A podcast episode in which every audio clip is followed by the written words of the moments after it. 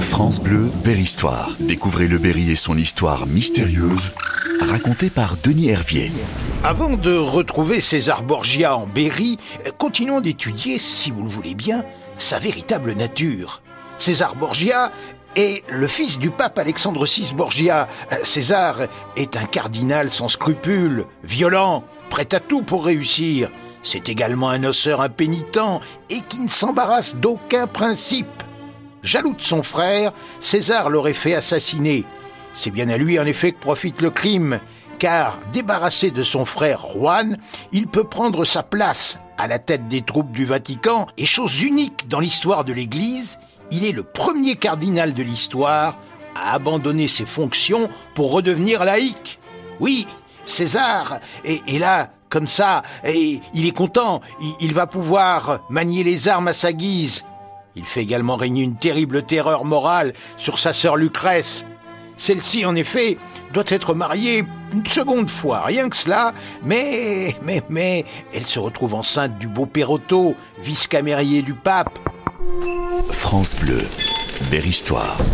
Apprenant la nouvelle, César est furieux, car cette grossesse risque de faire échouer le futur mariage. Foudrage contre sa cadette, il poursuit Perotto à travers une course épique dans les appartements pontificaux du Vatican. Perotto se réfugie au pied du pape. Celui-ci est alors assis sur son trône dans la salle d'apparat. Alexandre VI Borgia a beau le couvrir de son manteau papal, César larde Perotto de coups d'épée, éclaboussant son père du sang de sa victime. Le corps de Perotto est jeté dans le Tibre. Il est repêché quelques jours plus tard avec le cadavre de la fidèle Pantasilea, servante de Lucrèce, qui a elle aussi subi la vengeance de César Borgia. France Bleu vous plonge au cœur de l'histoire. Histoire. Mais ce n'est pas tout. Au mois de juillet 1498, Lucrèce épouse, pour raisons diplomatiques, Don Alfonso de Biseglia, un jeune homme de 17 ans, beau comme un dieu et qui plaît beaucoup à Lucrèce. C'est un mariage qui devient un mariage d'amour. Mais en 1500, les alliances diplomatiques se sont retournées et politiquement, Don Alfonso n'est plus d'aucune utilité pour les Borgia. César charge alors quatre hommes masqués de tuer Don Alfonso en plein cœur de Rome.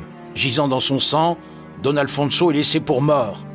On le ramène chez lui et Lucrèce le soigne avec le plus grand dévouement pendant 34 jours. Et le pape lui-même le fait garder par 16 de ses serviteurs. Mais César, en visitant le blessé, tient un horrible propos. Ce qui ne s'est point fait au dîner se fera au souper, grommelle-t-il. En effet, le 18 août 1500, César entre dans la chambre d'Alfonso, chasse d'un geste Lucrèce, son homme de main attitré Michelotto étrangle sur son lit Don Alfonso. La pauvre Lucrèce pleure alors de toutes ses larmes. Elle pleure cet époux chéri en se retirant dans son château de Népi.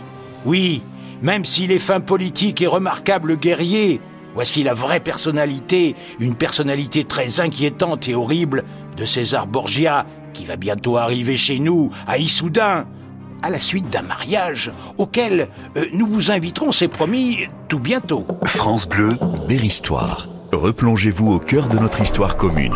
Denis Hervier.